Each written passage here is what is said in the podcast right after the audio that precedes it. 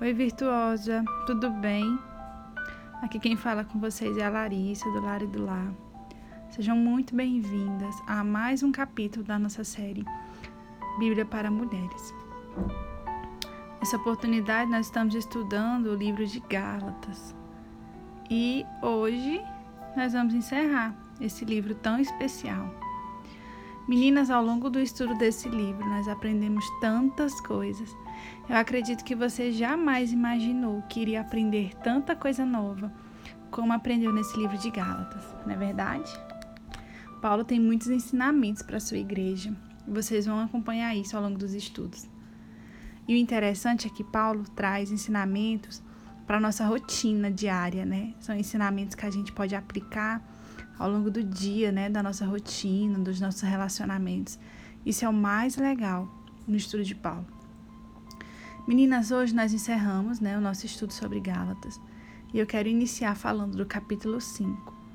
Paulo inicia o capítulo 5 reafirmando a nossa liberdade em Cristo e pedindo que nos firmemos nessa liberdade. Nós somos livres pelo sangue de Jesus e essa verdade ela é incontestável. É sobre essa verdade que devemos viver. Você não está mais sobre amarras e sobre a cadeia do pecado não pode mais te aprisionar os teus pecados, o teu passado, aquilo que passou. Ei, o Senhor te chamou para uma vida livre, uma vida em liberdade. Amém? Paulo também fala, meninas, sobre a circuncisão. Para que você entenda melhor o que é a circuncisão, a circuncisão era uma pequena cirurgia que era feita nos meninos judeus. E essa circuncisão, essa cirurgia representava que esse menino pertencia ao povo judeu e também que existia entre esse menino e Deus uma aliança. Naquela época, quem não fosse circuncidado não era considerado judeu, e, consequentemente, aqueles que não eram circuncidados eram considerados como sem aliança com Deus e não pertencente ao povo de Deus. O que, que Paulo afirma? Se nós precisamos da circuncisão para ter uma aliança com Deus, de nada valeu então o sacrifício de Jesus. Se nós vivemos sobre essa teoria de que é necessário ser circuncidado para ter uma aliança com Deus, nós estamos dizendo que o sangue de Jesus não tem poder para nos aliançar com Deus. Por isso, meninas, não é mais necessária circuncisão para estarmos aliançadas com Cristo. O sangue de Jesus já fez essa aliança e agora nós somos o seu povo. Outro ponto de destaque nesse início de capítulo trata sobre a liberdade de não nos permitir de viver como quisermos. Não é porque somos livres no Senhor Jesus que nós podemos fazer o que der na nossa telha, né? Não é assim. E infelizmente muitas pessoas fazem e praticam, né? Como dizem um ditado popular, né? Faz e acontece, com a justificativa de que é livre no Senhor. As coisas não são assim. O Senhor ele habita em ambientes que possuem decência e ordem. E se teu corpo é o templo do Espírito, é um lugar de habitação do Espírito, nele também precisa haver decência e ordem. Olha o que Paulo afirma. Ele diz: Olha, não usem a liberdade que vocês têm em Jesus para satisfazer sua natureza humana, ou seja, não usem essa liberdade que vocês têm em Jesus para satisfazer os desejos carnais. Ao contrário, usem essa liberdade para servir uns aos outros. Devemos usar a liberdade que temos, meninas, em Jesus para as coisas do reino. Nós somos livres para agir no reino de Cristo. Nós somos livres para trabalhar em prol do Espírito. Aquilo que o Espírito nos dá liberdade, aquilo que o Espírito nos dá força para fazer. Nisso devemos ser intensas e intencionais. Para isso, meninas, é necessário ter uma vida guiada pelo Espírito Santo. Se nós temos essa vida guiada pelo Espírito Santo, assim nós não vamos fazer o que a carne deseja, mas sim o Espírito. Olha, dentro de nós existe uma guerra entre duas forças, o Espírito e a carne. Antes de iniciar esse assunto, eu quero dizer para vocês que eu não vou aprofundar no assunto do fruto do Espírito, mas eu quero te convidar a ler e ouvir um estudo que eu fiz sobre o fruto do Espírito. O nome desse estudo é Mulher, Mostra-me Teu Fruto. E ele já está disponível nas plataformas como Spotify e no nosso Drive, que você encontra todos os nossos estudos. Mas eu quero passar de forma bem rápida sobre essa mensagem. Paulo diz que existe uma guerra entre, entre nós, né? Dentro de nós, entre duas forças. O espírito e a carne eles batalham entre si. E vai ganhar aquele que estiver melhor alimentado. Eu sempre gosto de trazer essa comparação. Imagine que você tem dois, uh, dois animais, exemplo, e vocês passam um tempo alimentando esses dois animais. Com certeza, se você colocar esses dois animais para lutarem entre si, ganha aquele que é mais forte, aquele que está bem mais alimentado, aquele que está mais nutrido. Porque se você deixar de alimentar um, o outro vencerá. Mulher, se você alimentar a tua carne, somente alimentando ela com os desejos da carne dela, se você ficar praticando somente aquilo que a carne deseja, ela vai se tornar mais forte. E com certeza ela vencerá o espírito. Agora, se você alimentar o teu espírito com aquilo que o espírito se agrada, meninas, tenha certeza, você será imbatível no espírito. A natureza humana, ela deseja fazer exatamente o oposto do que o espírito quer. E o espírito nos impede na direção contrária àquela desejada pela natureza humana. Isso é fantástico, meninas, quando você alimenta o teu espírito através da leitura, oração, jejum e intimidade com Jesus.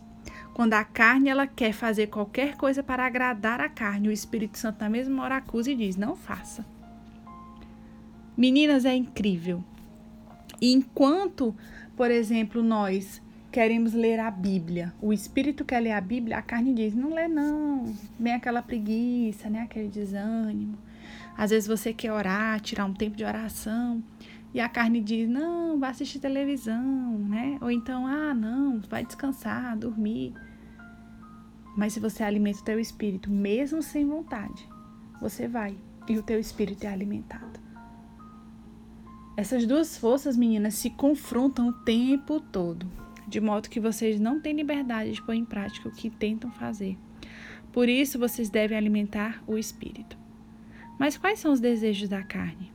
A Bíblia fala de imoralidade sexual, impureza, sensualidade, idolatria, feitiçaria hostilidades, discórdias, ciúmes, acessos de raiva, ambições egoístas, dissensões, divisões, inveja, bebedeira, festança desregrada e qualquer outro semelhante pecado, né, a esse. Meninas, se vocês praticam qualquer tipo desses, desses atos e práticas, a palavra de Deus diz: olha, quem pratica essas coisas não herda o reino de Deus. Que consequência forte! Não herdar o reino de Deus é algo que ninguém deseja, nem o próprio Pai, porque Ele deseja que um dia estejamos todos juntos com Ele. Esses são os desejos da carne. Mas tem sempre um escape, né? A palavra de Deus é linda. Porém, quem tem uma vida guiada pelo Espírito Santo produz um fruto que tem as seguintes características: amor, alegria, paz, paciência, amabilidade, bondade, fidelidade, mansidão e domínio próprio. O que eu quero dizer? Se a tua vida é guiada pelo Espírito Santo, essas características são visíveis na sua vida. Vocês podem usar sem moderação desse fruto, tá?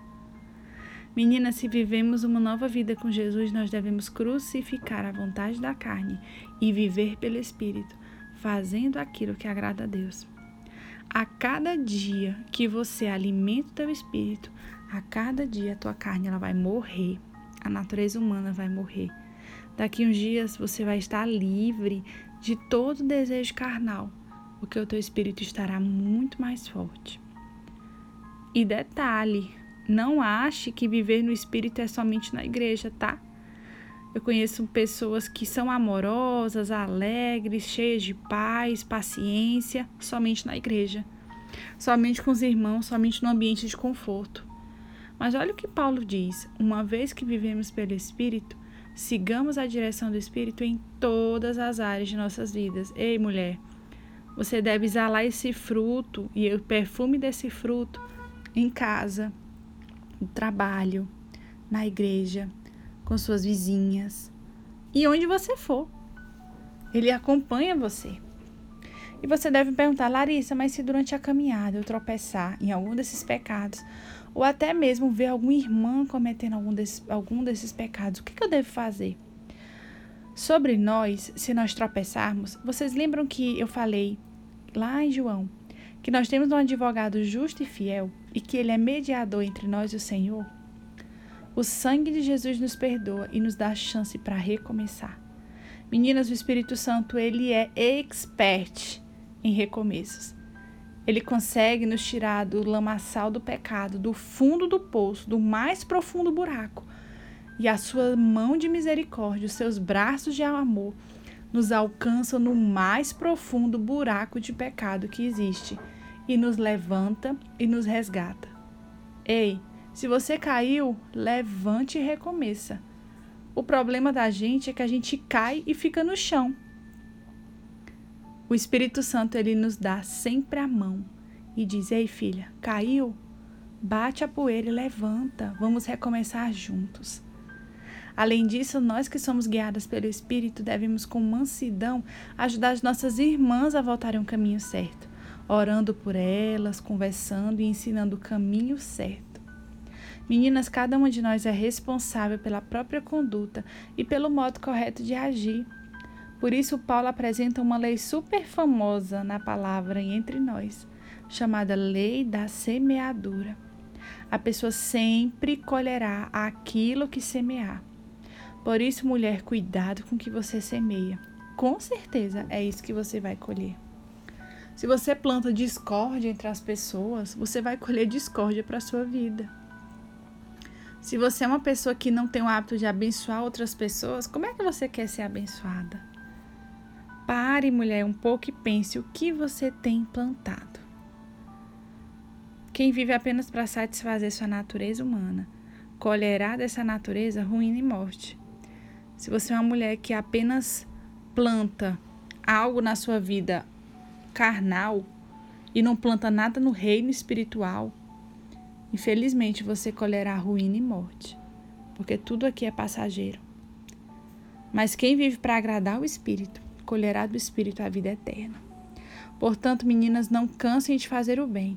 No momento certo, nós teremos uma colheita de bênçãos se nós não desistirmos.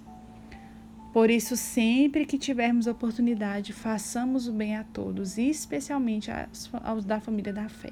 É isso que Paulo afirma. Eu quero finalizar o nosso estudo com uma frase de Paulo que eu amo. Ele diz assim, ó, não importa se nós fomos circuncidados ou não. O que importa é que fomos transformados em nova criação. Mulher, não importa mais o que passou, o que ficou lá no passado, aquilo que você pecou. Não importa o que dizem sobre você, não importa se acreditam ou não na sua transformação, porque infelizmente nós somos muito criticadas quando nós vivemos um novo estilo de vida. Sabe o que é que importa? Nós somos novas criaturas. Nós somos filhas amadas do Pai e nada e nem ninguém tira isso de nós. Amém?